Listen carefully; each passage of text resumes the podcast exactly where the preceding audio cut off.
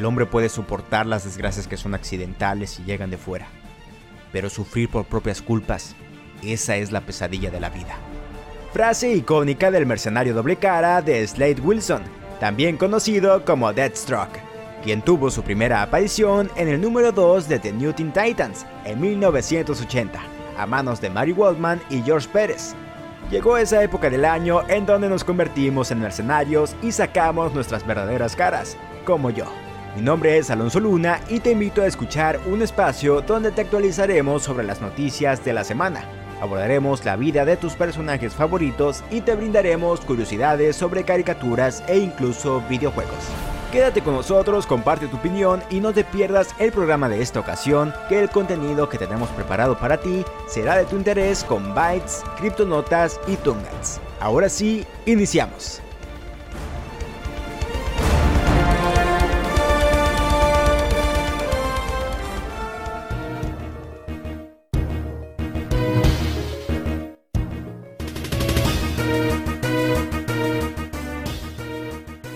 Lo importante aquí es que tenemos criptonotas con Miguel Rábago y Jaime. Pero Jaime Rábago. Así que antes de empezar a informarles de lo que sucedió en esta semana, pues hay que comentarles que durante lo largo de este episodio podrán escuchar lo que se hablará en Tungax. Mientras que por otra parte las colaboraciones entre videojuegos y los artistas del momento son el pan de cada día para cualquier franquicia en Bytes. Así que quédate con nosotros que ya tenemos preparado el programa con unas cuantas criptonotas que no puedes perder. Iniciamos en 3, 2, 1. Y como es de costumbre, hermano, tenemos que hablar de los mutantes, ya que es lo de hoy. Los mutantes viven con nosotros. Ya tenemos como 5 episodios. 6, 6. Espera, ya tenemos 5 episodios hablando de los X-Men. Y todavía en este vas hablar más de los X-Men? Es que hay más misterios por resolver. Mira, hay una tipa que se llama la madre Rick Heus en la Legión X. Y vamos a saber de ella a lo largo de este nuevo arco de los X-Men. Secretos y presentaciones reveladas en el primer número de la Legión X, que describe a esta madre como una vendedora en el plano astral. Ahora, bien, ¿recuerdas, lo que pasó en el primer episodio de Cachanilla Comics? Lo que hablamos de Wanda. Que está loca. Que revivió 20 millones de mutantes en su plano astral. Sí, como que dijo, ay, mira, pues me siento. Ah, pues esta tipa, madre, va a hacer algo ahí. Va a hacer algo muy importante. Porque ella te cumple un deseo a cambio de que le des algo, ¿no? Así que Wanda creo que pidió 20 millones de mutantes para llevar. Así que le dé 20 millones de vida. Yo creo, ¿no? No manches. híjole. O sea. Bueno, Pásenle al mercado mutante oculto para muchos y accesible para pocos. Un espacio donde solo telépatas como Javier, que ya Patrick Stewart. En Doctor Strange, ah, el multiverso de la locura. sí, el Doctor Extraño, Wanda y el Rey Sombra pueden coexistir en este nuevo arco escrito por C. Spurrier y ilustrado por Jan Basaldúa. Oye, pero entonces son 20.000 vidas, ¿no? No. No puede dar 20.000 vidas de 20.000 cucarachas. Pensándolo así. bueno, no suena tan descabellado. no suena tan descabellado, pero pues ella te va a pedir lo que ella ocupa, no lo. No, ¿Qué tal si no ocupa los 20 millones de vidas? Y no puede decir así, por ejemplo, ¿no? Digamos, ¿verdad? Que, esto podría ser su... ¿Qué pasaría si la bruja escarlata dice, no más mote ríete, y ya? Se acabó ya. O sea, pues sí, sería sencillo. Así nos acabamos el show de las ventas aquí en el mercado. ¿Por qué no puede decir? ¿Qué? ¿Qué va a decir? ¿No mormientan otra vez? No, no, no. Porque no dice paz para todos. Y ya, o sea, wow, o sea, sí se soluciona. Wow, Wanda, Wanda, haz eso por favor. Pero bueno, es que los escritores quieren meterle un poco más de emoción. Y bueno, a fin de cuentas, habrá que ver qué es lo que tiene que sacrificar Wanda Zeus. Digo, ¿qué es lo que tiene que sacrificar? Wanda no, Romanoff, no. Wanda Maximoff. Ah, sí, Maximoff. Mira, ¿será acaso que revivir a más de 20 mil millones de mutantes traerá consecuencias otra vez? ¿Cuál será el deseo que haga de este evento una catarsis en el universo Marvel? Y lo más importante, ¿quién tendrá la culpa de todo esto? O sea, son 20 millones de vidas más. Obviamente se van a acabar mi chocolate caliente que ya ni ha de estar. ¿Es en serio? ¿Vas a tomar chocolate mientras grabamos? A ver.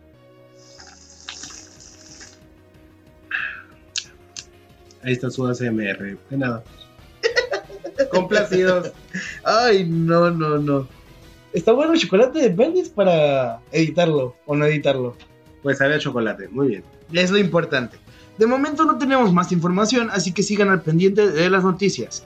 Y para hablar de noticias, el nuevo libro llamado El arte de Batman nos revelará detrás de cámaras de la película. O sea, un libro de arte ilustrado que nos llevará tras las bambalinas de esta gran película hecha por Matt Reeves. A ver, amigo, la temporada pasada dijiste que, ay, el Batman de eh, Robert Pattinson brilla y brilla, y ahora, ¿quieres ver la película? Bueno, o sea, es Batman. Hay que, hay que entenderlo. Vende. Ese es el personaje que vende y ha vendido desde los años 40 hasta la actualidad. Y así es, un bloque de secretos expuestos solamente para ti en 224 páginas que nos permitirán descubrir los storyboards de, detrás de cámaras de los icónicos trajes, vehículos, artilugios o puzzles de The Batman. Ahora, dicha obra estará por publicarse en marzo, abril más o menos, siendo lanzado en Francia como primera etapa. Así que, malditos franceses, con todo respeto, van a tener el privilegio de ver este increíble ilustrado. Que se vayan a comer cebolla y el maldito pan baguette. Y las ancas de rana. Claro que se lo bueno, y no terminamos con Batman. Esta vez los villanos de Gótica se enfrentarán a Bruce Wayne en Killing Time, escrito por Tom King. Espera, espera. O sea, ya hablamos de Tom King la semana pasada, y luego la semana antepasada. Y seguimos hablando de Tom King. La boda, Batman Catwoman, Ah, no, perdón, Batman Catwoman, la hija de Robin, o sea. Ah, es que Tom King, ganador de los premios Eisner, no deja a Batman en paz.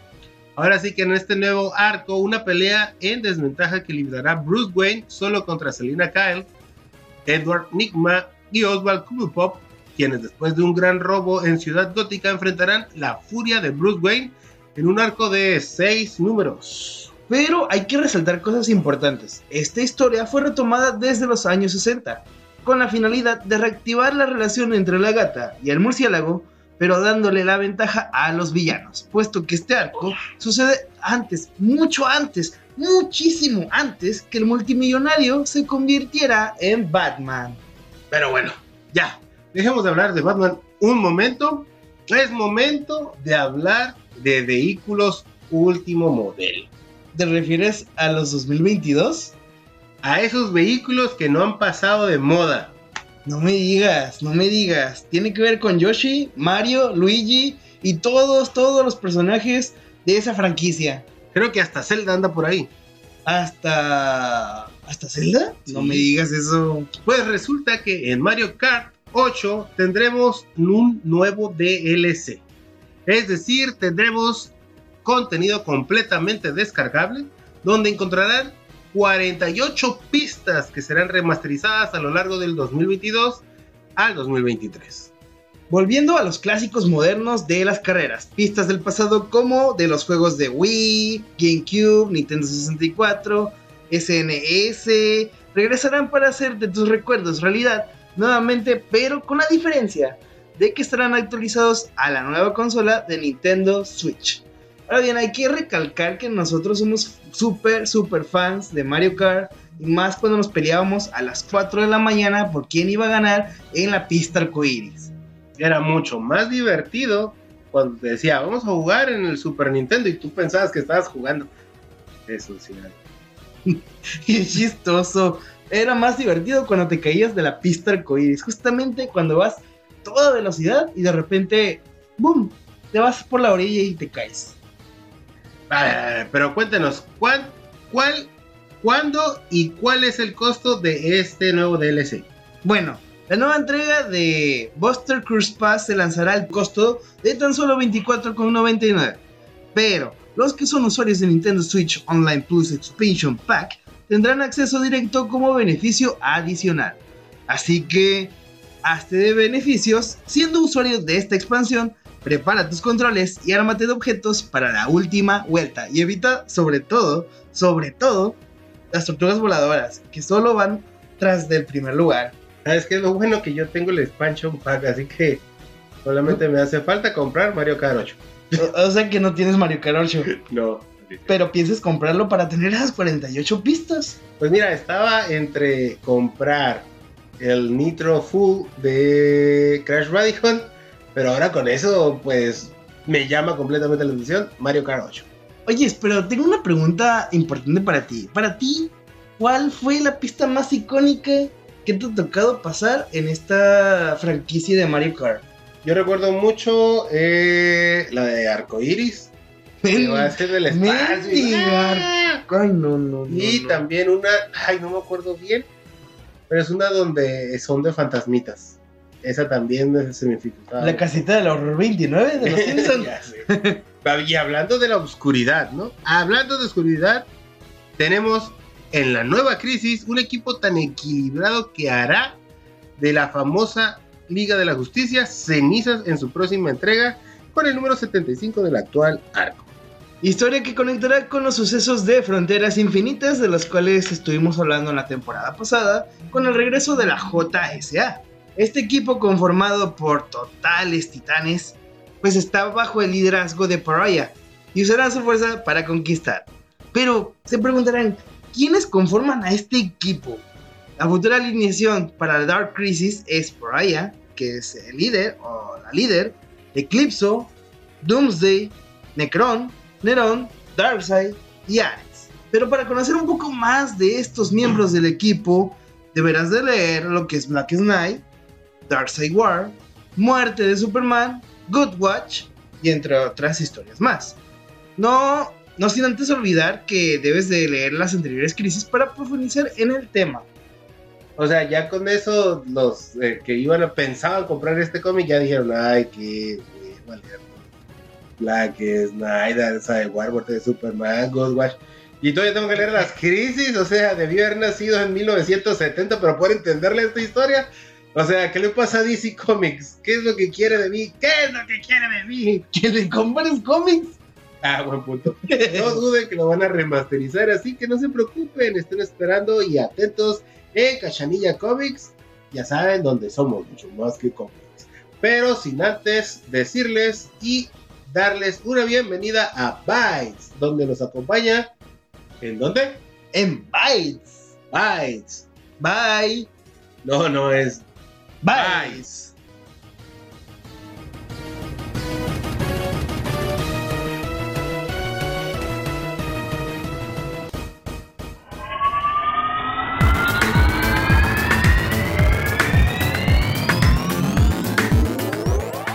Hola, estoy muy feliz de estar de vuelta en Bytes, el pequeño gran espacio para los videogamers. donde tenemos las noticias más actualizadas para todos los amantes de los videojuegos. Y por supuesto, solo en tu podcast favorito, Cachanilla Comics, te saluda tu amigo René Valencia, junto a... Mi, tu amiga Alejandra Herrera. Pues empecemos con un clásico. Ready? Fight. Así es, Street Fighter VI todo empezó durante la primera semana de febrero. Capcom llamó la atención del mundo al revelar una cuenta regresiva para un anuncio importante. La cuenta regresiva llegó a su fin y al fin sabemos que esa revelación que tenía Capcom era el anuncio del nuevo Street Fighter VI. Pero René, no todo es color de rosa, ya que lamentablemente Capcom no ha revelado más detalles al respecto. Lo único oficial hasta el momento es que Street Fighter VI es un hecho, y estamos en la espera de más información para este 2022. Ay, Capcom, solo nos deja picados con el tema.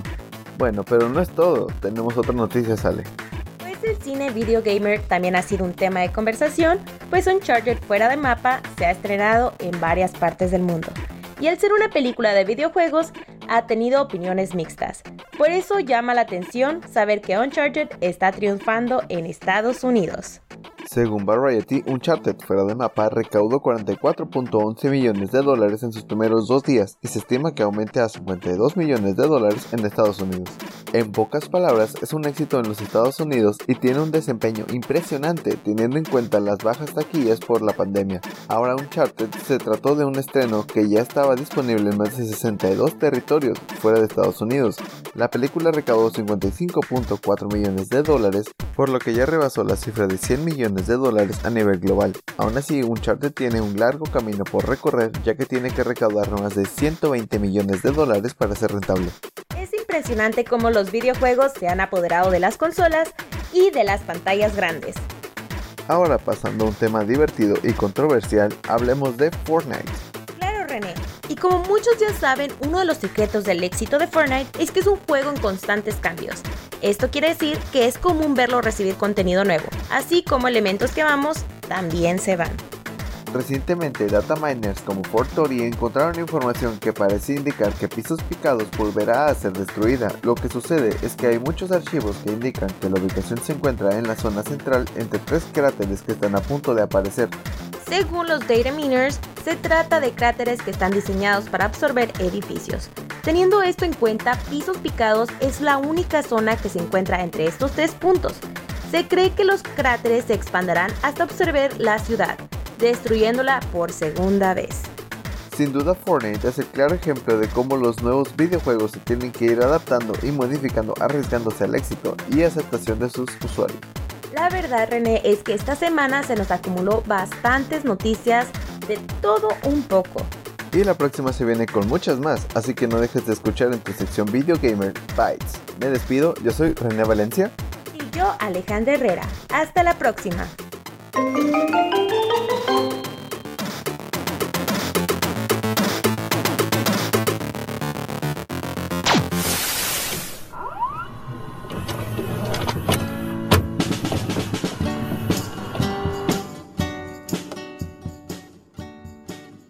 Llegó la hora de aventura con la princesa dulce de Isa Nájera. Y no me olvides a mí, yo, Pin el humano, digo Sergio Morquecho, solo aquí en Tungas. Así es, tu espacio lleno de animación, donde las caricaturas de Lois son la sensación con una hora de aventura. Serie que sigue las aventuras de Finn, un niño humano y su mejor amigo que también es su hermano adoptivo Jake, un perro con la capacidad para cambiar de forma como crecer o reducirse de tamaño. Programa producido por la televisión estadounidense, creada por Pendleton Ward y publicada por Cartoon Network. Así que vamos por unas aventuras en una tierra post-apocalíptica, llena de restos de una civilización destruida y reducida a escombros, con diferentes mutaciones y demonios. Un lugar donde la vida siempre es una aventura, llena de peligros e inquietudes. Oye, espera. Eso no suena tan infantil que digamos. Hmm, ¿qué está pasando aquí? Demonios, poca civilización, futuros apocalípticos.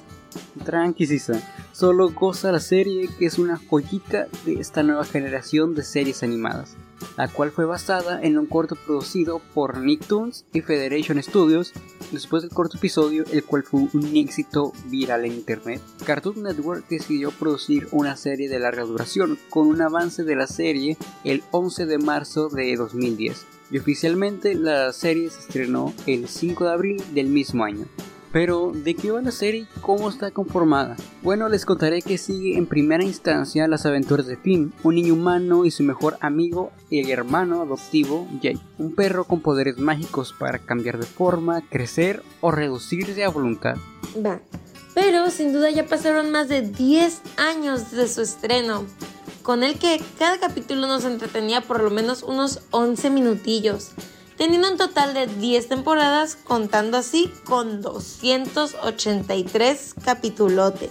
Pendleton describe a Finn como un niño pequeño de fuego, con moral fuerte. Finn y Jake viven en la tierra posapocalíptica de O. En el camino interactúan con otros personajes principales de la serie, como la dulce princesa, el rey helado, Marceline, que es la reina de los vampiros, y la princesa Flama. O sea, pura realeza vemos aquí. ¿Qué pasó con la democracia y que todos podemos votar? ¿Volvimos a retomar la época donde los reyes son los gobernantes en el mundo animado y también en el mundo real? Pues mira, ganó 6 premios Emmys, 2 premios de la British Academy Children's y un Peabody. Así que conquistó la cima por mucho tiempo en distintas premiaciones. Pues de logros hablamos que fue nominada 19 veces a los Annie Awards. Así que ganó con personajes como Finn Meters, un chico muy enamoradizo pero con grandes valores como honestidad, tolerancia, responsabilidad y otros que lo hacen un protagonista muy completo, siendo a veces muy inocente en la mayoría de los casos, por lo cual sus relaciones no terminan del todo bien. Recordando que es solo un puberto de 17 años, el cual cuenta con mucha energía pero pocos dientes. Y todo esto por sus varios enfrentamientos contra monstruos, pero sobre todo porque este niño mordía muchas rocas y objetos muy duros. Este chico sí está raro, o sea, ¿quién pelea contra monstruos a los 17 años? O sea, sí morder rocas, eso está bien, pero ¿contra monstruos? ¿Sabes qué? Mejor hablemos de Jake, el perro mágico. Todo fino el muchachón, al ser muy tranquilo en situaciones llenas de estrés, situaciones donde suele ser bromista para no caer en pesadez inmediata, para poder apoyar a su mejor amigo. Más raro que un perro que pueda hablar y estirarse como una gomilla de hule, nada creo que sea. Pero si tú lo dices. Pero bueno, al menos podemos decir que es un perro muy responsable con su esposa arcoiris y sus cinco chicuelos. Pero dejemos eso de un lado y mejor concentrémonos en lo dulce de la princesa, quien realmente tiene 827 años cronológicamente. Y si ya sé, ¿no? Muchos dirán como que, ¡ay, qué vieja! Pero en su aspecto vemos que tiene como entre 17, 18 años. O sea, la muchacha, mira, joven a pesar de sus mil añotes, ¿no? O sea, cool. Ella suele ser tan dulce que ama a todos, todos sus súbditos y ha sido conocida por su defensa incansable cuando hay problemas en el reino. No solo es una gran soberana, también tiene un fuerte sentido de la moral y participa en la política exterior del dulce reino. Ella es muy noble e inteligente, tal vez la persona más inteligente en la tierra de O. Pero todo lo bueno tiene su contraparte para equilibrar la situación en el universo, como lo es con el rey helado, un anciano con una piel de color azulado claro debido a su helada temperatura corporal. Tiene una edad muy avanzada que ronda los 1043 años más o menos. Tiene unos dedos inusualmente pequeños, dientes afilados y una nariz muy larga y puntiaguda. Tal cual, un viejo decrépito. Se describe como una persona malhumorada, un personaje realmente solitario, la cual pasa su mayor parte del tiempo secuestrando y encerrando princesas de varios reinos de O, con la esperanza de poder casarse algún día. Un ser despreciable de verdad y todo con tal de tener poder absoluto. Esto debido a sus pobres habilidades sociales y su naturaleza arrogante. No es capaz de atraer a ninguna de sus prisioneras y ha aprendido a conformarse con el matrimonio forzado en lugar de una relación amorosa que él tanto anhela. Él no tiene la culpa de todo. Como bien, no poder ser del todo social puede llevarte un diagnóstico o algo de lo cual hablaremos en otra serie próximamente, donde su protagonista se llama Comi. Tienes razón, no es todo su culpa, pues durante los últimos episodios se ha visto que el rey helado no es totalmente malvado, ya que su personalidad demencial es producto de su segunda personalidad, causada por los efectos de la personalidad creada por la corona. Una corona capaz de darte el poder infinito sobre el hielo y luego tener tu propio reino de hielo está, la neta está muy cool. Yo digo que todos vayamos de aventuras a buscar esa corona. Espérate, espérate, espérate. ¿En serio? Pues va. A la de ya, Sergio, en un 2x3, ¿qué pasó? Hasta pareces fin por lo lento. Ya escucharon la no tan dulce princesa de Isa. Nos vemos en el próximo Tungax. Chayito a todos.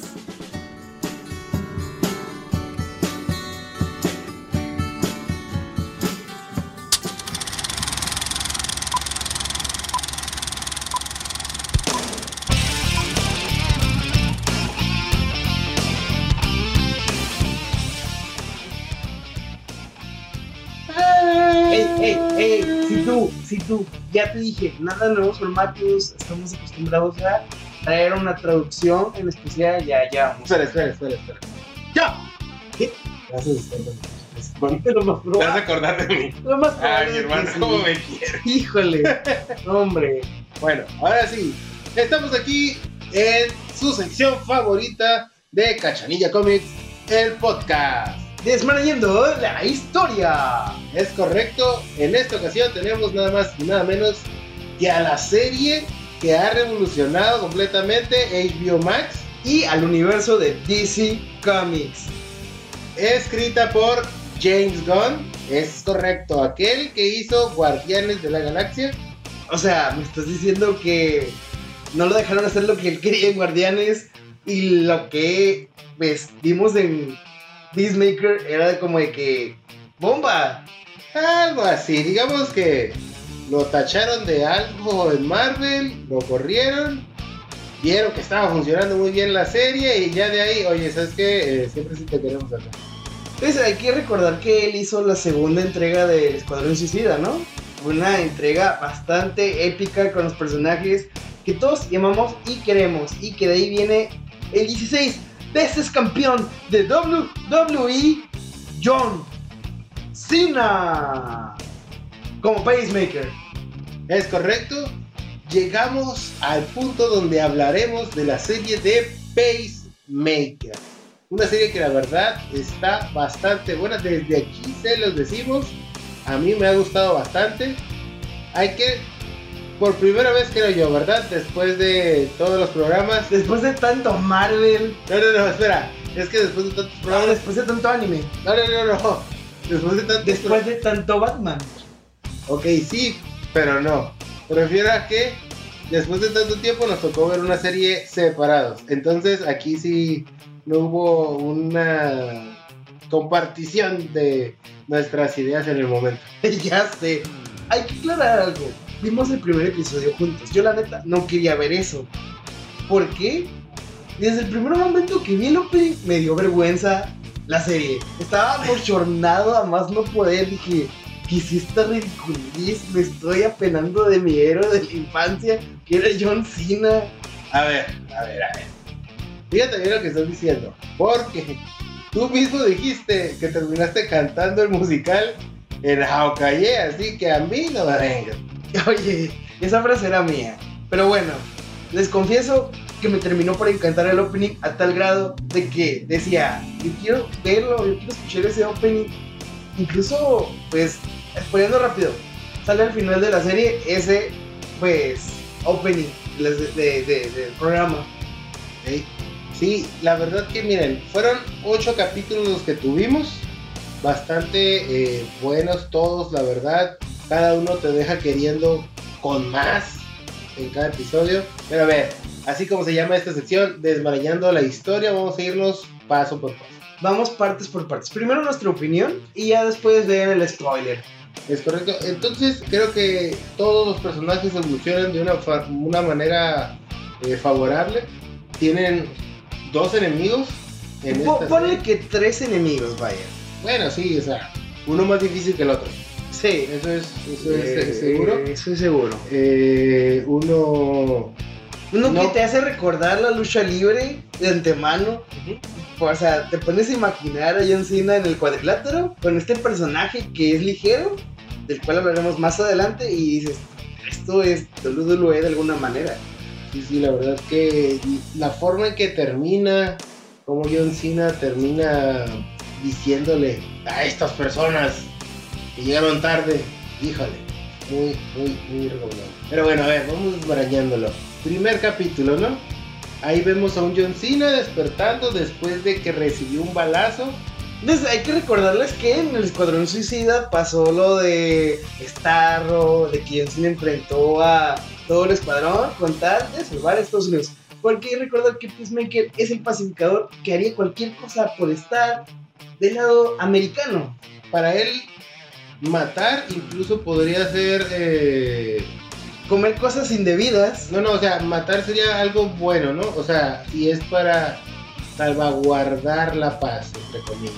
Ahí se supone que le dan un balazo, se muere.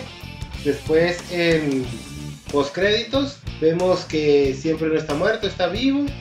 Y es cuando empieza lo bueno y vemos cómo el equipo de Amanda Waller es redirigido a cuidar del pacificador y tener una misión en especial.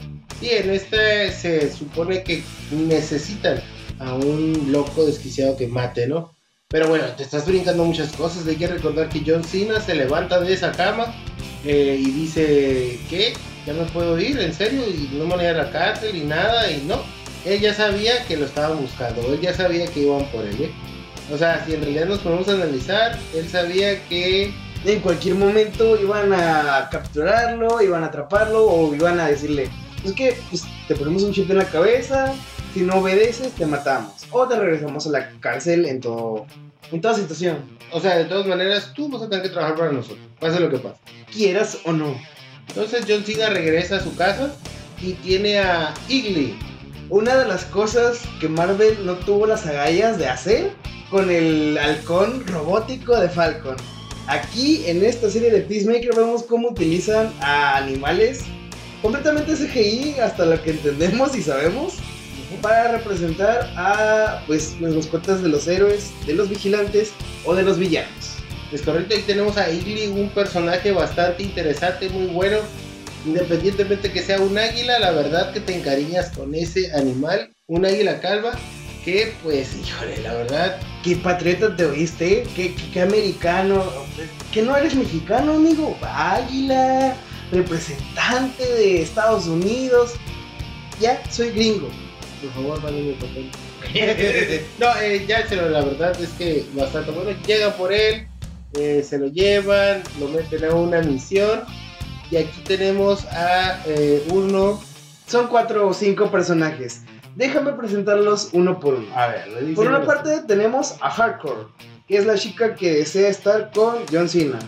Pero, John, pero la chica no quiere estar con John Cena. No, no. Ella no quiere estar con John Cena, pero John Cena sí. Ah, es cierto, es cierto. La conocemos como la chica del corazón frío, Hardcore. Luego tenemos al de la barba pintada, que sí tiene barba pintada, Pero él dice que no. pero él dice que no. ¿Va? Él dice que no. Luego tenemos a esta chica que le pondremos hija de Amanda Waller. Porque sí es hija de Amanda Waller. Ya spoileando desde ahorita te pasas, güey. Pues sí, es que ¿quién- ¿quieres que le ponga Queenie? Pues bueno, esta chica que va a tener que aprender a tener un corazón duro, porque ella es un corazón de pollo, bien linda, o sea, hasta se encariña. Bueno, el águila, Eagle, se encariña con, con, con la hija de Amanda Waller. O sea, ese es el, la personaje, el personaje más cercano a Peacemaker.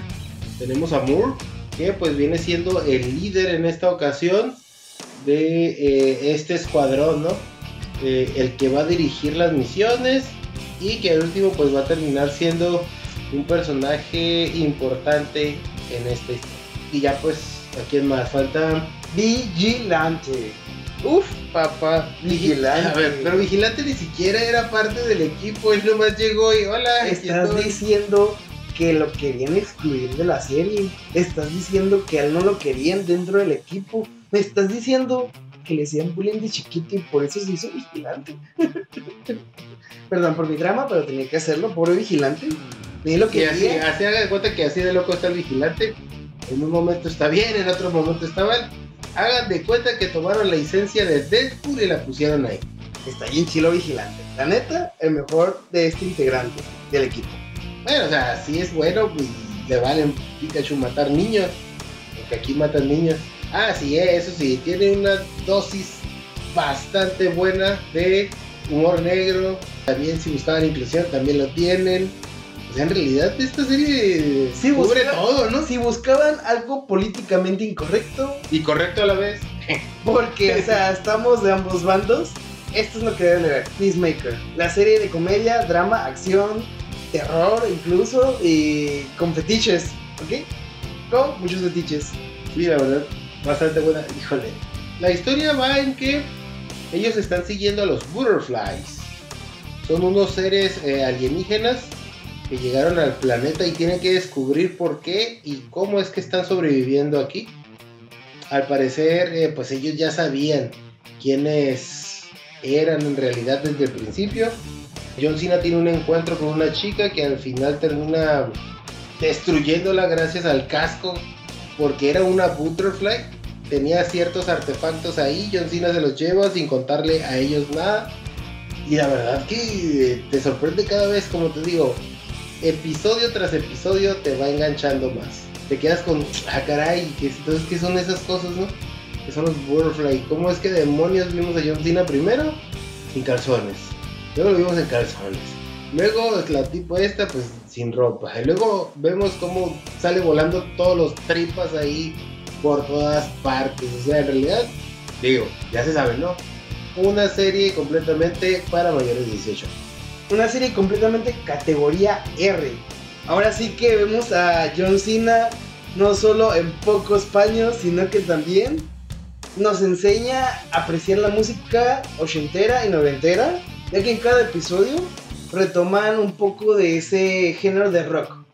El rock es fundamental en esta serie, la verdad que está bastante bien. Ya sabemos que James Gunn le mete ahí música muy interesante a cada proyecto que hace, como ya lo vimos también en Guardianes de la Galaxia. Aquí con Peacemaker el rock predomina y pues bastante bien, ¿no? Aquí vemos a John Cena haciendo cosas que nunca imaginamos verlo haciendo. en- Cosas que no, no. quería- cosas que no queríamos ver de John Cena.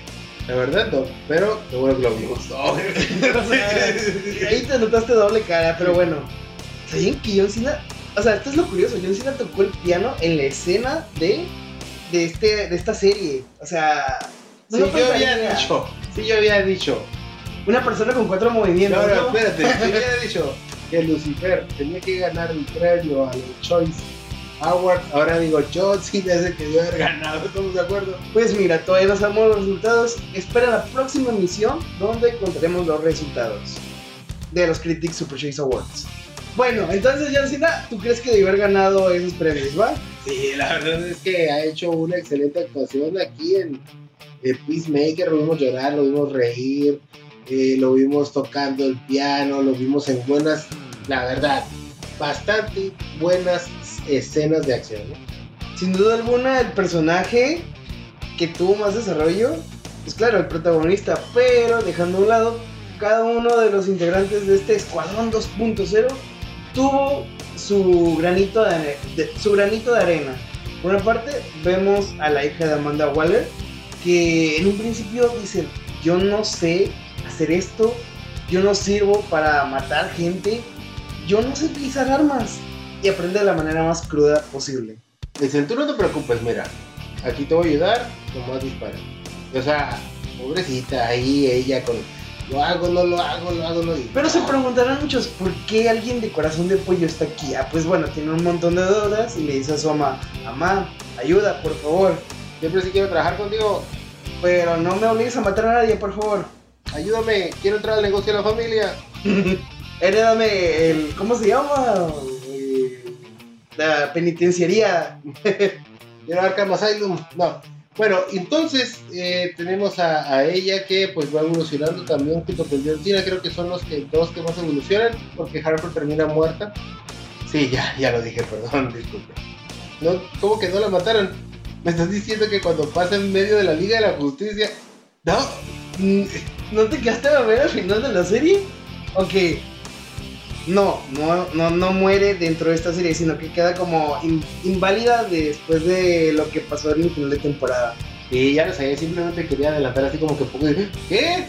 No. Eh, bueno, en realidad lo que sucede es que John Cena se termina dando cuenta quiénes son los Butterfly. Hardcore se termina dando cuenta que Moore es un Butterfly. Que eso, pum, a mí me voló la cabeza de que, ¿qué? A fin de cuentas, estos seres llamados Butterfly terminan siendo eh, personas extraterrestres que llegaron al planeta porque ya se les había acabado su alimento en su planeta. Entonces llegan aquí, tienen una vaca a la cual siempre están ordeñándole miel, que es para los butterflies. Una vaca muy fea, muy fea. O sea, sí me gustaría tenerlo como un Funko Pop. La neta estaría muy bonito. Pero en la vida real, qué asco. Sí. Y pues terminan ellos, se meten al cuerpo de un humano y absorben todos sus pensamientos. ¿Ok? Lo curioso aquí es que tienen dos maneras de entrar. Pero no llegaremos a ese punto. Dijeron que cualquiera de los dos. se- Pero bueno, aquí en esta, en esta serie se vio nada más que por- hasta donde se sabe. Bueno, la cosa es que eh, la otra historia alterna a esta línea, ¿no? Que es la principal, es la historia de John Cena con su papá. Que su papá viene siendo el eh, White Dragon. White Dragon, ajá. Pero pues es el enemigo de Terminator 2. De la película, de la segunda película de Terminator. Y ya el señor se ve ya bastante viejito, ya medio acabado, pero qué buena actuación, oye, hasta me dieron ganas de, señor, por favor, cállese. o sea, no, yo la verdad sentí respeto por la actuación de White Dragon, de papá de Chris, que es Peacemaker. Es que lo terminas odiando, la verdad. No, bueno, ¿Cómo no trato a John Cena? Yo no terminé de odiar, yo lo terminé de respetar. ¿Viste cómo lo encarcelaron y cómo los de ahí, dentro de la penitenciaría, aquí llegó mi papá, aquí llegó nuestro líder y padrino de Pues sí, Este pero porque grupo. un maldito loco psicópata que mata. Y en lo que se respeta, hace eso. Y Pero lo ese, se ah, no, no, a ver. Una cosa es respeto y otra cosa es miedo. Y ellos tenían miedo porque sabían que él es el que se encargaba de darle todo el armamento, todos su- sus accesorios a Pacemaker y aparte pues ya conocían a White Drive. A fin de cuentas, el personaje del papá de John Cena termina siendo demasiado bueno. Es el que termina llevando a John Cena a ser lo que es después de la serie porque en toda la serie estuvo diciéndole cosas feas a John Cena. John Cena simplemente quería la aprobación de su padre. Es lo único que deseaba en realidad. Si te pones a ver la serie, él tenía la culpa de que según esto había matado a su hermano. Eh, su papá le echaba la culpa de que en realidad era un héroe, superhéroe. Tú, por favor. Le decía, no es cierto. John Cena lo fue a rescatar dos veces. Y de todas maneras, nunca, nunca, nunca tuvo el respeto de su padre. en ningún momento vimos este afecto. Al contrario, se, fundaba aún más odio por Chris. O sea, por tu culpa me metieron a la cárcel, por tu culpa tú mataste a tu propio hermano, a mi hijo, eh, te convertiste en un héroe que deshonra y ahora resulta que pues, te juntas con una negra, te juntas con una chinita, te juntas con este tipo vigilante que mata a todos, eso me cae bien, pero aún así, o sea, Él es más mi hijo que tú. la neta, o sea, todo lo que yo odio, tú estás con ello. Y la verdad, híjole, bastante bueno. John Cena, a fin de cuentas, termina matándolo a su padre. Es, es, es algo triste que vemos así, el duelo que tiene. Aún después de muerto el señor sigue apareciendo. O sea, John Cena se quedó con el... No puedo creer. O sea, él sabía que era un problema, ¿no? Tenerlo ahí. Y tenía que acabar con él después de lo que había sucedido. Y en la historia principal, digo, regresamos pues ahora sí que los, los Butterflies se empiezan a apoderar de todo el vigilante. En la primera misión van y tienen que matar al papá.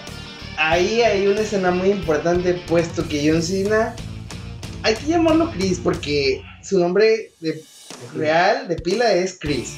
Lo que le mencionan es que debe dispararle a una familia de Butterfly y él no puede.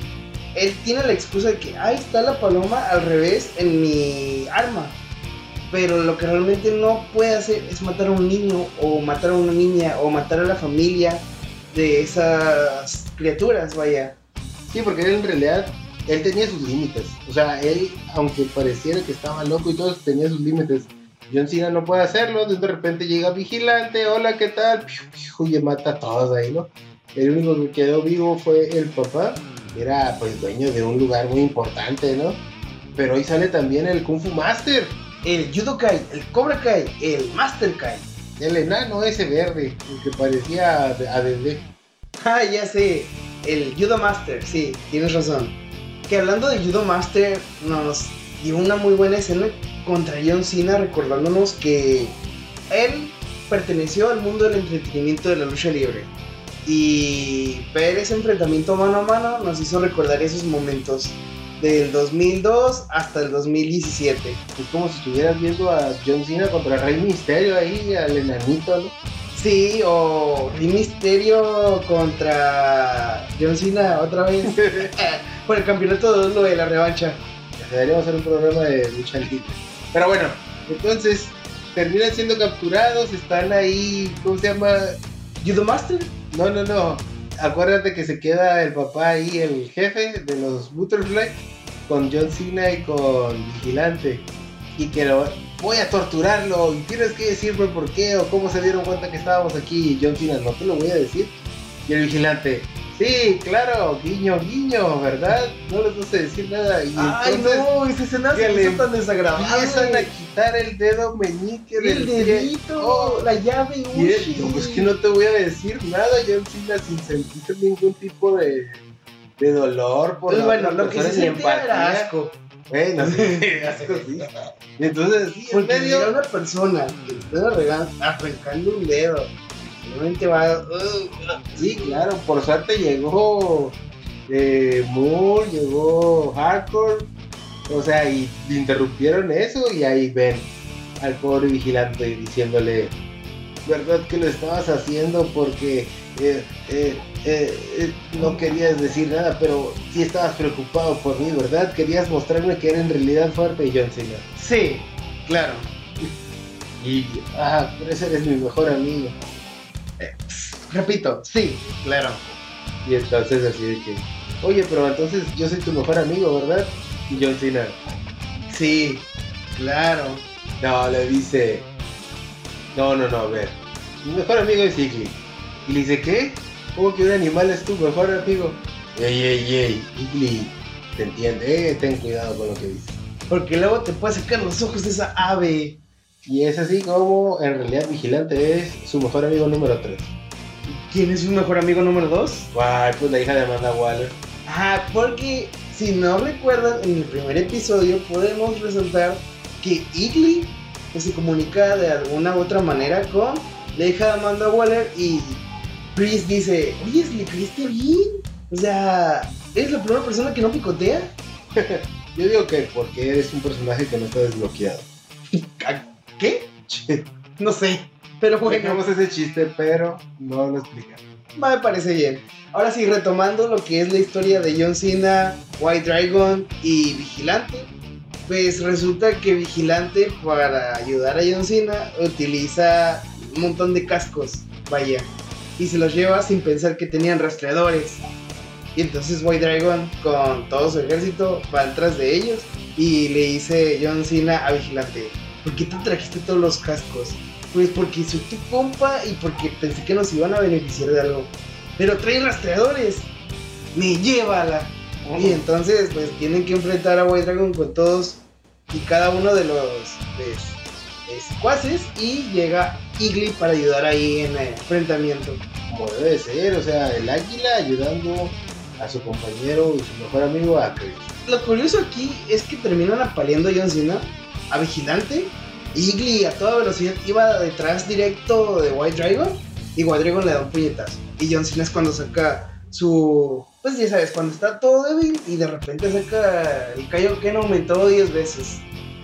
La técnica de todo buen luchador, ¿no? La técnica de la lástima. Claro, porque después de haber golpeado a su águila ahí, viéndola toda tirada, así como que, ay Dios, ay, por favor. Vemos ahí a John Cena. Alguien habló a Peacemaker. Entonces ahí vemos lo que ya les habíamos contado, que. Pero bueno, en la linearia normal, original, cuando estaban atacando a Vigilante para quitarle su meñique, terminan matando al tipo, ¿no? Pero Butterfly sale de ese cuerpo. Y John Cena lo tenía. Y después escapó. Algo muy entrañable porque los del Escuadrón Suicida 2.0 querían destruir ese Butterfly o interrogarlo, interrogarlo de alguna manera utilizando la técnica del maltrato animal, la cual nosotros no apoyamos en absoluto y John Cena dice, no, maltrato, hay que cuidarlo y alimentarlo. Y si es posible, darle un poquito de mitoquina especial. Pues es lo que le dio al final de cuentas, ¿no viste que le echó polvitos mágicos? Bueno, la cosa es que termina escapando. Butterfly se hace más fuerte. Y ya están haciendo todo lo posible para retirar a la vaca de ahí. Porque ya habían descubierto. Y si matan a la vaca, se termina todos los Butterfly porque no van a tener que comer.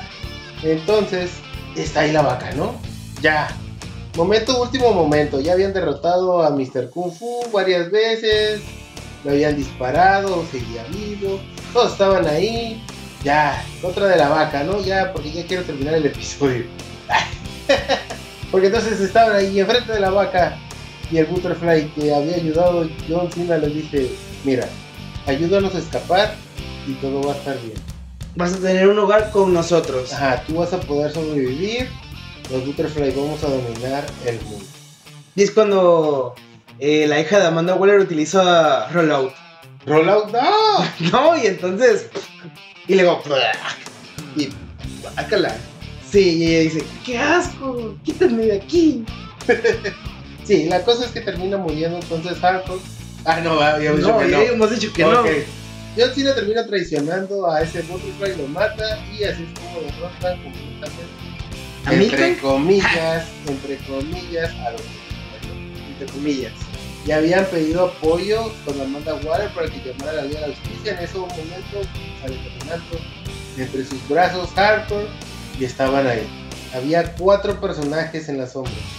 Era Superman, Flash, Aquaman y Wonder Woman.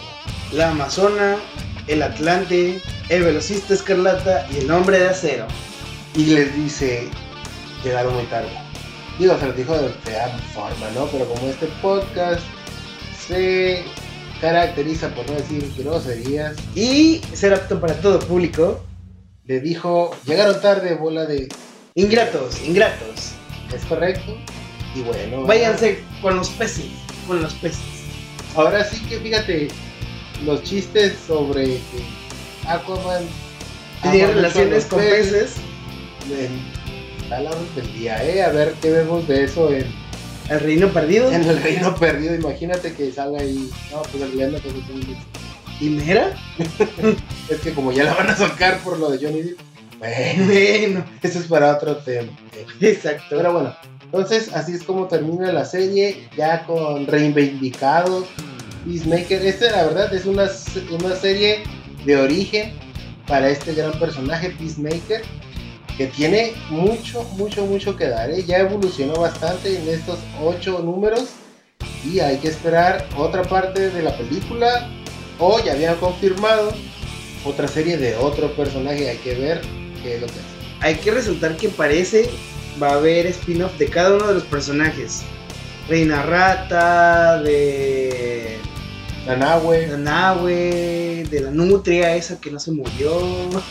De la Nutria, de, Sí, sí, no es una nutria, ¿va? Parece comadreja, es el Snizzle, no me acuerdo. El Snizzle ese. Sí, Pues bueno, va a haber spin-off para todos. Esperamos que tengamos más contenido del cual podamos hablar dentro de esta nueva etapa del DC Comics Universe cinematográfico. Es correcto, hay que recordar que este año va a estar bien intenso. Vamos a tener a Flashpoint, vamos a tener a Shazam, vamos a tener a Black Adam, Aquaman principalmente, claro, los chistes de Aquaman nunca van a faltar. Y bueno, ¿verdad? Creo que ya hemos llegado al final de este episodio. Muchas gracias por habernos acompañado. A ver, Miguel, cuéntanos, ¿a quién le dejamos los micrófonos? Alonso Luna. Muchas gracias por haber estado con nosotros. Recuerden entrar a YouTube, buscar Cachanilla Comics, el podcast, y también en Spotify y en todas las que puedan encontrarnos, ¿no? Y bueno, muchas gracias por todo. Entonces, bye.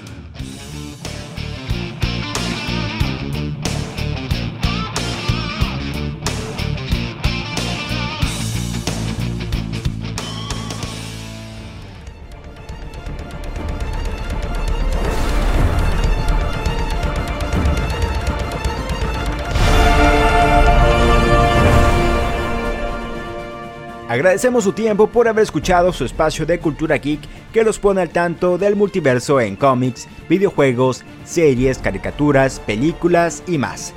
Si te llegaste a perder algún episodio de la temporada, puedes visitar el canal de Cachanilla Comics Radio en Facebook e Instagram y para retomar tu programación habitual, diríjanse a Spotify como Cachanilla Comics el podcast. Mi nombre es Alonso Luna, nos vemos hasta la próxima.